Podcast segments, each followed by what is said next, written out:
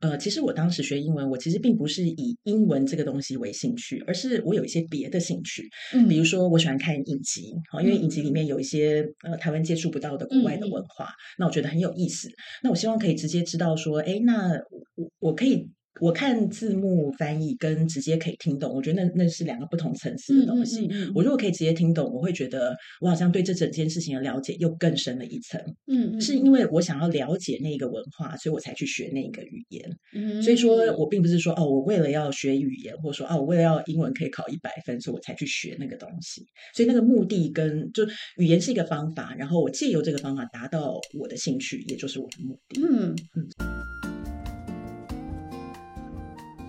Hello，欢迎收听台版米兰达的《只感可废》，我是主持人 Shannon，用一杯咖啡的时间来聊聊职场和人生。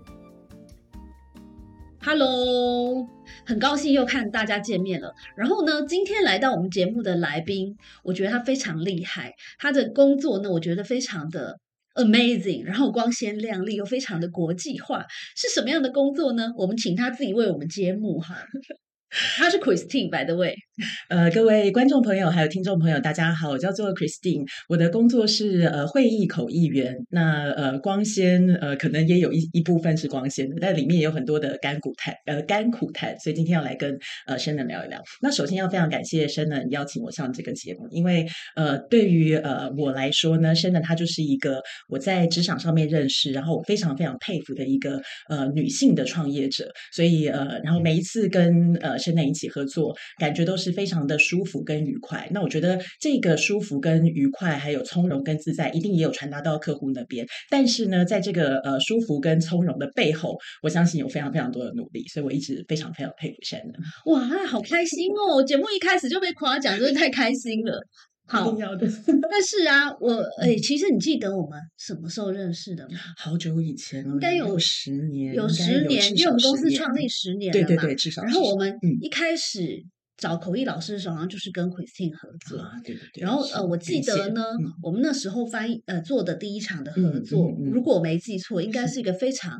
深奥的一个科技，因为我们公司做科技的，然后而且它那个科技是非常是一个网络的技术，好像是，而且好像是呃 CDN 之类的。呃，我不太记得那个技术具体是什么，但是基本上 Shannon 的公司都是做很深奥的东西，真的真的，我这个人就是很喜欢给自己压自我力。挑战，对对，然后那时候重点是那个嗯时候我就对老师留下了非常非常非常深刻的印象，因为为什么有是有些人可以这个嗯面对这样的压力？你知道，大家知道口译的生活其实是呃，比如说客户在啪啪啪讲的时候，嗯嗯讲完这一段话，我就要立刻尽量一字不漏的把用另外一种语言把这个原意传达出来。是的，对嘛是的，没有这个中间嗯包括他用的，比如说他举的例子，嗯嗯或他说的笑话，或者是说所有的小细节，是因为为什么小细节很出重要嘛？因为出卖我们的都是小细节，对不对？魔鬼就出在细节里面没。错没错，是的是的，嗯所以那时候我就对 Christine 留下非常深刻印象。然后后来因为合作那么多场，哎，也十年了嘛，这样不变不变闺蜜也很难，对不对？真的真的，你职场上面的好闺蜜。对我后来跟你聊起来，我才发现嗯其实你不是英文系的，呃，对对对，呃，我是呃，我我简单的介绍一下我自己好了。我其实嗯是在二零零三年的时候正式开始，呃，算是出道，然后来做口译这个工作。所以今年二零二三刚好是满哇二十10年了好二十年的时间。那我是两千年的时候去念了呃福大的翻译研究所口译组，所以出来就做这个工作。那其实，在之前呢，我是在医学中心里面做职能治疗师。那大学呢，我是念的是职能治疗系，其实算是医学院对对医学院，就是台大嗯。医学院里面的职能治疗系，所以其实是跟呃语言跟英文是没有太大的关系，嗯就是顶多可能就是我们的教科书是用呃就是原文书的这个教科书，可是除此之外，你说听跟说在大学其实并没有什么用英文听跟说的这个机会，所以是等于是呃。大学念的专业跟后面做了三年的这个职能教育工作，然后后来去做了一个完全不一样的这个转换。嗯，那你是怎么选定？因为当然很多嗯人都在刚进入职场的几前几年会考虑到转职嘛，对对对就会发现，因为自己嗯一直以来 invest 的对这个领域并不是自己所爱的，对对这个很可以理解。嗯，但是你是怎么选上这个口译？因为这个嗯差很远，对不对？是是是，差很远。然后，而且我必须要说，就是医学院的这一个转行是更加的困难，嗯因为基本上医学院它可能就是比如说医学系、牙医或者是药学、职能治疗、物理治疗或者是护理，你呃基本上进去之后，你不太有所谓的斜杠或者是转职的机会。如果说我今天是职？能治疗，是因为太嗯 heavy 吗？呃，是他太专了。比如说，我今天是职能治疗师，大家可能会觉得说，我们学的很多的一些基础的科目，像是呃解剖啊、生理啊，或者是呃小儿科啊等等这一些。所以你有解剖过什么青蛙之类的吗？有，我家里头，哎，今天忘了带来，我家里头还有一个青蛙的标本，它叫做小蛙，by the way，对，他也在我家。有解剖过青蛙，然后我们也嗯上过大体解剖课，就是也都有大体老师，对对对。那呃，虽然呢，呃，医学院里头这几个科系都有这些共同的科目，嗯可是我今天如果是职能治疗师，我想要说我要斜杠一个物理治疗师，嗯，那基本上我整个大学要重念，因为我后来等一下，嗯，职能治疗师跟物理治疗师嗯不一样吗？哎不一样，是哎，两一般人听到是不是都觉得很像？对对不对那你先跟我们说嗯明一下有什么不同？好好好，呃，职能治疗我们是把人就是，其实现在医学我们都是把人当成一个全人在看嘛，就是一嗯个 holistic view。那呃，比如说我我讲一个比较简单，可能也比较暴力式的一个一个分野好，当然它里面有很多很细致的分野。一个比较暴力式的分野是，呃，比如说今天我因为受伤导致我右手背肌肉无力，那呃物理治疗它可能就会评估一下啊，你的右手背肌肉无力是哪一个肌肉没有力气，嗯所以它会专门针对那个肌肉去做一些练习。可是后来我们就会发现说。我那个没有力气的肌肉，就算肌力恢复了，可是这个人他要拿杯子或者是刷牙，好像还是做的不是那么的顺，或或者是甚至是做不起来。那那时候职哦能治疗就会进来，然后去分析一下说，在这整件事，比如说拿杯子或者是刷牙的过程嗯里面，是哪一个地方出了一些问题，然后可以怎么样去把它整个串联起来，然后让这个人呃可以去呃，就算在肌力已经恢复的情况底下，然后也能够去把这个动作或者这个功能或者是这个活动把它给执行出来。哦，所以也嗯就是说，一个人他在复健的这个整个 journey 里面，嗯他需要先跟物理治疗师呃，其实合专专业都是对彼此互相配合的，大家会一起进去，然后一起去呃协助这个病人解决他的一些问题。哦。嗯那这个工作听起来很伟大耶，呃那你后来为什么决定他 觉得他不是你的这个呃一生所向往是是是目标？呃，对，就是呃，我后来的工作是在医学中心做职能治疗师。那我想大家应该都很清楚，就是呃，医护的工作或者是医院里头的工作，它其实压力很大，因为你要面对的是呃病人，你要处理的是呃疾病。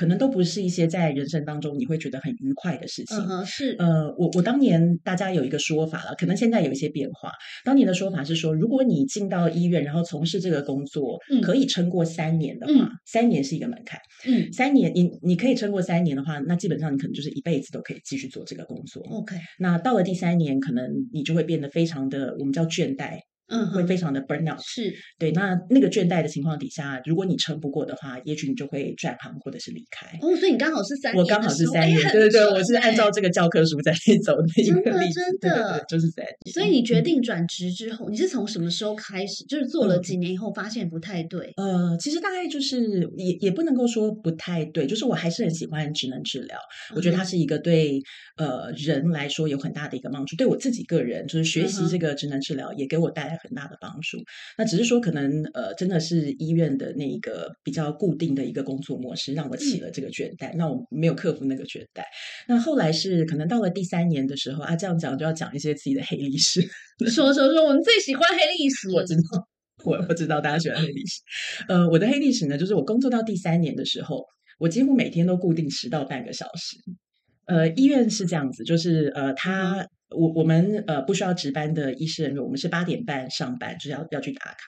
然后呃九点的时候。病人会进来，所以我大概有很长的一段时间，就是只要我没有带学生，我若有带学生的话，我当然要很早去。可是我没有带学生的时候，我几乎都是呃，比如说九点病人到我们的这个诊疗室之前，我华磊进到办公室，哦，然后去迎接我的什么换衣服之类的。诶，就是就是可能利用五分钟十分钟，赶快把东西摆好，然后换上我的白袍，然后就就是开门迎接病人这样子。所以就是大概维持了蛮长一段时间，就是提早只是在可能八点五十，然后华磊进到办公室，然后迎接我九点的第一个病人。嗯哼，嗯，那可是呃，这这样的情况持续一段时间之后，我自己就会知道，那当然是不对劲。这个是因为你嗯。你因为要起床的时候想到待会儿又要去做这个工作，就觉得很倦怠。呃，我觉得是呃，想到说我早上呃，比如说八点半要到医院，那我可能就是七点半要从家里头出门，或者是七七点二十，那我就会到那个地方去，就是一我们有一个可以搭交通车的地方，我的我的医学中心在林口，大家应该会知道哪一家。我就要去到那个交通车，然后想到说我要跟同样面孔的这些医生、护士、呃护理师，或者说这个同事，然后搭同一班车，然后去到医院，我就有一种叛逆心，就是我不想。哦，对，就是可能是一种叛逆心，就是说我不想再做这个规定规律的事情，我想要在这个你规定我八点半要到公司，我就是不要的一种叛逆、哦，这是有一种冲冲撞体制的意思，有一点小。小的叛逆，但是这个叛逆真的是很上不了台面，因为没有任何人知道我在 我在耍什么。现在他们知道了，哦我在可能正在听呢。好，我们的 Christine 是很叛逆的，长官请原谅我，我都有治疗到病人。好，所以后来你发现了这个对这个领域可能不是你想要终身奉呃终身来做的一个工作之后，你嗯做了哪些事情是来探索？那下一个是选择是什么呢？呃，其实那个时候并不知道自己终身想要做什么，或者是已经很硬性的决定说，嗯我自己嗯就是以后再也不要做这个工作。我对当时是，如果要说呃的话，我比较像是删去法，也就是说，我只知道我现在不想要继续做，呃，不想要继续去医院，然后做这件事。嗯我只知道。我当时只知道我不想要做这件事，可是嗯具体我想要做什么，我我并不是很清楚。可是光是不想要做这件事情，其实就会驱动我去做一些了解。对，那呃，不工作的话，基本上在那个年代，可能就只有念书一途，不然的话很难跟爸妈或者说跟周遭人交代说，哎，我现在是个无业游民。尤其是像你这么嗯优秀，从小就是嗯念那个名校，然后又是嗯前几名的那种小孩，就会有一点压力，主要哎，是通常这种小孩要决定做一个这么大的转换的时候，造成的震撼嗯。就更大，对不对？诶，对，其实一路以来做的一些决定都都有一点震撼，比如说毕业之后居然没有决定留在母校台大医院工作，爸爸妈妈也是就是有点家庭革命，觉得你你不应该，你应该要留在台大，所以、嗯，呃，当然就是那后面这个不工作的决定肯定也是一个震撼，所以我就想说，我一定要拿出一个说得出来的理由，不然的话不能够擅自的嗯。改变，不然其实也是为了我自信，因为我自己这样会压力很大。那我就去做了一点调查。那念书可以念什么？呃，在二十多年前，职能治疗在台湾是一个很新的领域，所以其嗯实最高的学历就是只有到大学，嗯，上面是没有研究所可以念。嗯意思就是说，如果你今天想要深造职能治疗的话，你就只有出国念书这个嗯选项。嗯所以我就先我就看一下，那出国有什么选项，我就开始准备托福跟 GRE，这样嗯就是为了出出国念书而做准备。是那与此同时呢，天哪，又有一个上不了台面的理由，你爸妈嗯今天会听我们节目吗？我会阻止他们不要听，就绝对不告诉他们。呃，因为当时的男朋友在台湾，OK，对，所以那就不想要就是出国念书，要离开男朋友，所以是呃，就为了男朋友，所以我同时就看一下，那台湾有没有什么我可以念。嗯，那呃，医学院的课其实就是非常的专，我们就只会医学院的那一些东西。你说我今天要跨领域去到，比如说管理或者是经济或什么，那我真的是一窍不通。我甚至在呃大学当中也没有任何机会去修一些别的东西，因为、嗯呃医学院是这样子，就比如说我们是念四年，第四年就是全职的在医院实习，所以我们所有的课，就你想想看，一般的学、呃学系四年的课，我们全部要集中在三年把所有的学分修所以有通识课程吗？通识课，比如说什么经济学啦，或是什么哲学这种。通识好像就是大一只有什么国文、英文，类似像这样子，生物，好，这种这种是我们的通识。对，但大一本人也很混，所以 这个就是上不了台面。对，所以我就呃，所以我当时可以念的科呃，可以念的研究所可能并不多。那如果真的要去呃念一个。医学以外的科呃这个研究所的话，我就是真的要补习，可是我又很懒，不想要补习，所以我就调查一下，然后就在我调查的过程当中，有看到这个翻译研究所，他只要考两科，中文跟英文。然后我想说，中文、哦，这就是你最拿手的，对不对？中文，你知道我说了一辈子，我觉得我应该没有问题。那英文就是那时候就准备托福跟 GRE，所以就是也也开始有念一些英文的东西，所以我觉得，哎，我那这个这个学校我应该可以考，因为它是考中文跟英文，嗯嗯，嗯所以我就也考了呃福大的翻译研究所。嗯 OK 然后很幸运就考中，嗯，很谢谢老师愿意接受，然后就展开了你的对口译人我就生吗？我就是从福大的翻译研究所开始了这个口译的这这个这个事情。那因为我以前是念医学院的，所以其实我对于什么是口译，什么是翻译，其实我根本一窍不通。我真的很单纯想说，OK。This is an apple，就是这是一颗苹果。我想，哦，那这个应该就是翻译。我我唯一的认识只有这样。嗯那是到了学校里面之后，就接受了一连串的震撼教育，就嗯发现说，哦，原来就是真的吗？举几个例子好了。哎，因为我想我们很多听嗯众搞不好也会想要念翻译研究所，是是是是是。但是我我想现在念翻译研究所的同学们应该都比我当时要好很多，因为我当时也都没有想过说我可以去研究一下什么是翻译，我我完全没有，我就是一张白纸去考。那我想现在的同学应该都会做很多的了解，嗯嗯，比较知道翻译是什么。那嗯，对我，对，就就是当当时念的时候，对我来说就是震撼教育，因为呃，福大那时候有一个规定，它规定了一个这个呃托福的门槛，好像那是旧制的托福，好像六百二还是六就是以前一百分的时候，我忘记，对对对，就它有一个门槛，好像六百二嗯还是六百四以上，你才可以去考呃这个福大的翻译研究所。OK，对，那我那时候有考过那个门槛。那通常考过那个门槛，你心里头都会觉得说，我的英文是还不错的。。对，可是进到福大翻译研究所之后，它其实就是我觉得是 five stages of grieving，就是哀悼的五个步骤。它就嗯是一进去就让你知道说，你你是以为你英文还 OK，对不对？对学校就在告诉你说，你英文烂透了，而且不只是烂而已，是烂到一个透透，而且是这个他是怎么做到？就是给你们念很难的嗯东西吗？就是他只要把实际的东西拿给你，拿给你做，好，你就是直接的实做，你就会发现说，哇，我不仅英文我的第二语言很差，那也就罢了，连我的母语中文也都很差，这是一个就把你打到谷底的一个阶呃的一个过程。所以大家想那个哀悼的五个阶段，就是呃拒绝接受嘛，然后愤怒，然后去呃协商，然后再就是接受，然后再就是犹豫。所以其实那个研究所念出来，我相信每个学生多多少少都会有一点犹豫。嗯，嗯嗯嗯嗯。那在那么忧郁的前提下，你干嘛还要选这一行？因为就投洗下去，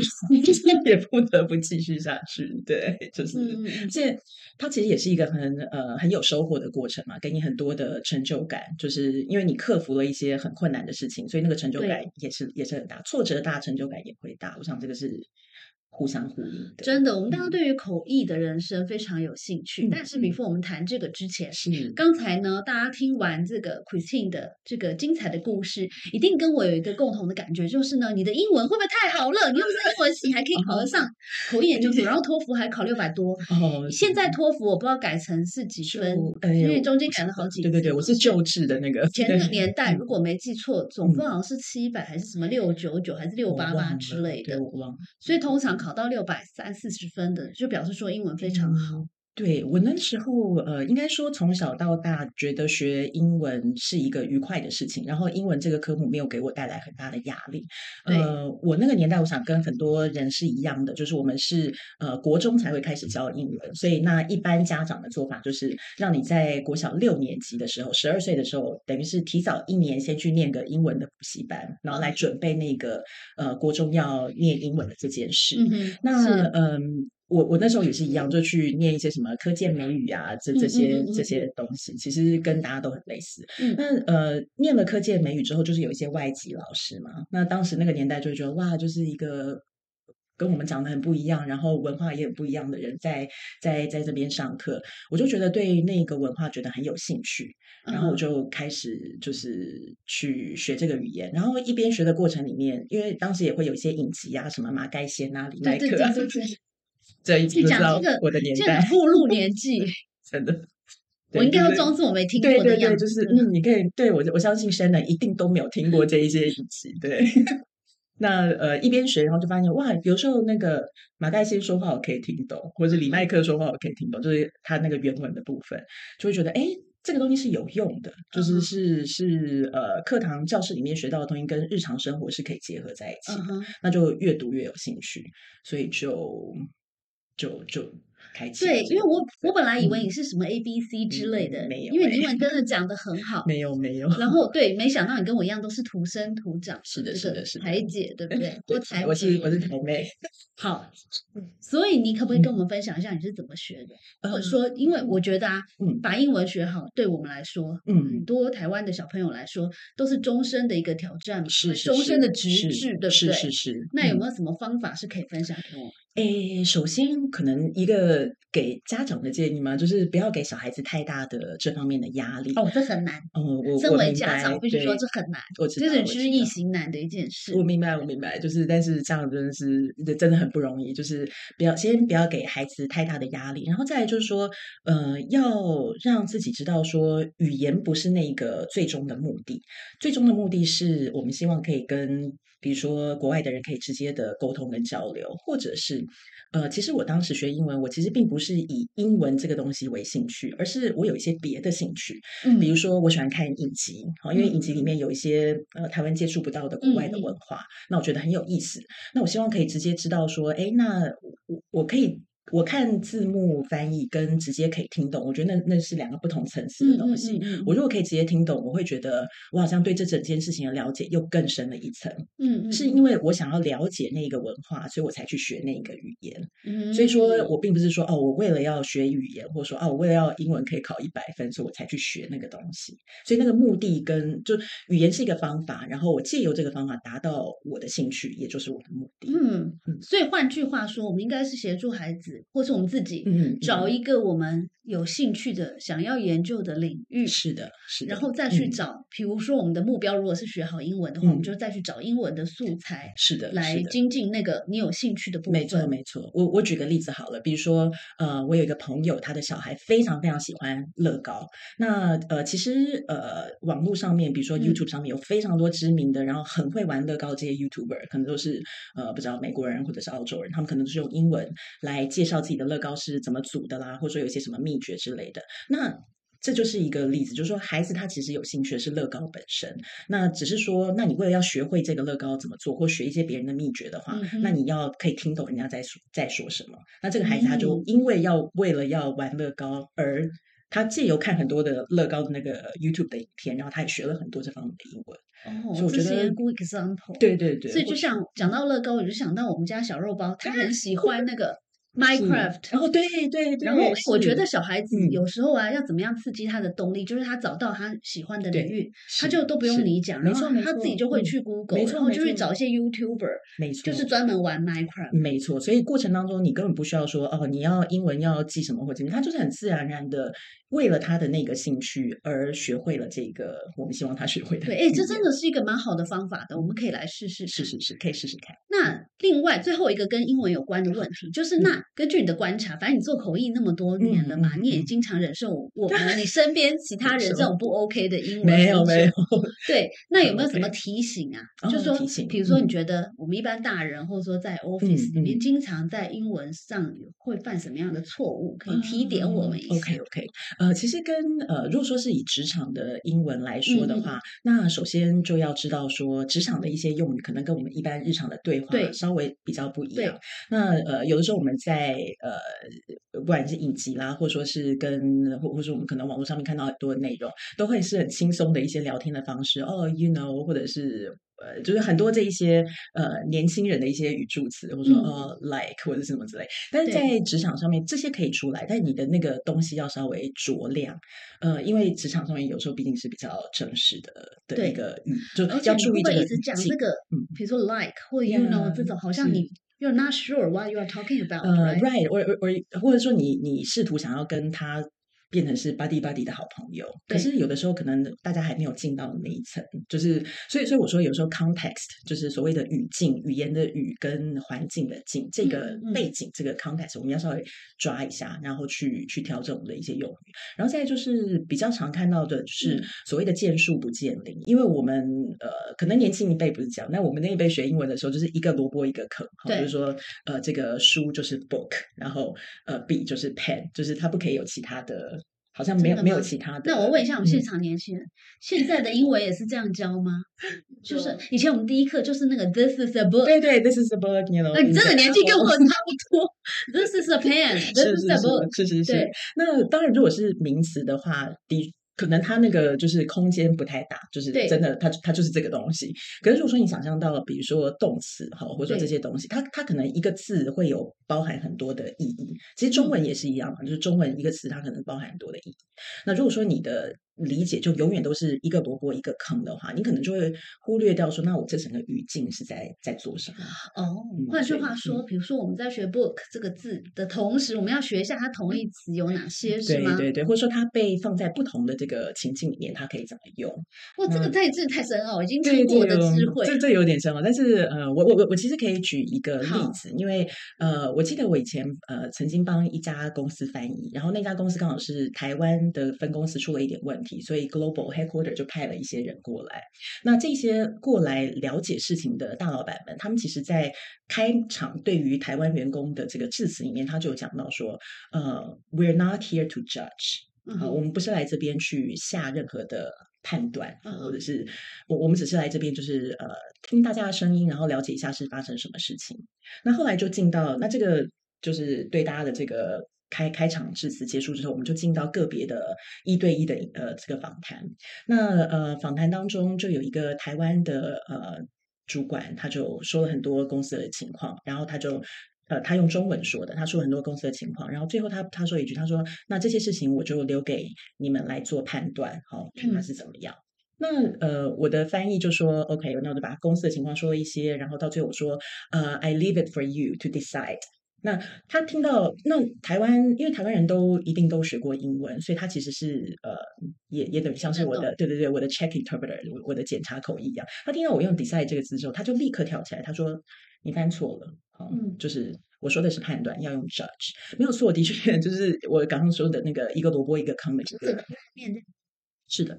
对，其实如果今天场景呃，对，其实你也知道为什么，就是做中文、英文组合的口译员压力是很大的，因为台湾人都听得懂，多或多或少都听得懂一些英文。它不你像你像你以前的嗯策略应该是选什么德文这种哦，，对，我就选那个就法选文嗯，选一些冷门语言的话，我就不会你就更加的自由自 在，对对对对，就是我随随便我自己说。对，所以那他听到这个关键词，他就立刻跳起来嘛，他就说我我说的是判断，就是 judge。那当然，当事人都这么说了，我我当然是从善如流，就说 I leave it for you to judge。然后他的老板一听也跳起来了，就说 We're not here to judge，然后又把一开始的这个 opening remarks 再从头花了二十分钟说一遍。那嗯，我我当然当下呃没有那个机会可以去跟呃我的这个客户去说。我我当时为什么选择用 decide 这个字，而不是用 judge 这个字？但是因为我们其实翻译的时候，因为 judge 中间有这个正负，应该是有这个怎么讲？你要有下一个有一个意见的，对对对，你要去下一个判断嘛。对可是尤其是当他的老板一开嗯始的时候已经开宗明义说、We are not here to judge，然后你又要说呃 I leave it for you to judge，那那个我我如果翻译当中就是还是用这个字的话，感觉口气会非常的强。对，那所以说，我想说我选一个不同的字，然后稍微比较中性一点，比较没有那么的那么的强嗯强烈。嗯嗯嗯嗯。但可能当事人他就是想要这么强烈，也不一定。所以我我觉得有我觉得是一种那是因为当事人嗯英文不好吧，哎有可能。因为他应该没有办法胆敢跟他老板嗯唱反调。嗯，对对对，当当然当然，就是也有可能他就是嗯在那个 opening remarks 的时候，他没有抓到这些比较关键的东西。可是口译员在听的时候，我们其实是我们在翻译的时候选词用字有很多的理由，当下在运作，我们可能也很难去一一挑出来说，哦，我是因为什么什么原因，所以我对选了这个字，而没有选另外一个字。可是那个当下的那个运作，就是全部都搅成一团，然后在口译员的内在在在工作当中，所以我们去 pick and choose，you know the right word that we 嗯 see fit。对那只是说没有办法每一场都跟客客人解释，就是说啊，为什么我真的是选这个，不是选那个 Luckily，我们都不是口译员，但是从这里面这个故事，我们可以学到一点东西，就是说，其实我觉得英文的东西，不管是听说读写，反正就是越接触，接触越多越好。是是，然后就像他刚才说的，因为这个已经内化了，所以你在当下可能潜意识里你就自己决定要选那个字，是的，那也是因为看的量够多。呃，你纵观全局，就是你听到的，然后你感受到现场的这个氛围、气氛，还有人跟人之间不可言说的那一些化学作用，全部搅和在一起，然后产出了我的产出。好哦，对，这就 更激起了我对口译人生的好奇 心。是是对，待会儿我们再聊一聊你的这个精彩的口译人生。的。谢谢收听今天的 Podcast，希望你喜欢今天的这杯咖啡。我们的节目名称是台版米兰达的质感可废，欢迎订阅我们的频道，分享你的想法，也可以追踪我的粉丝专业台版米兰达的创业笔记。我们下次见喽，拜拜。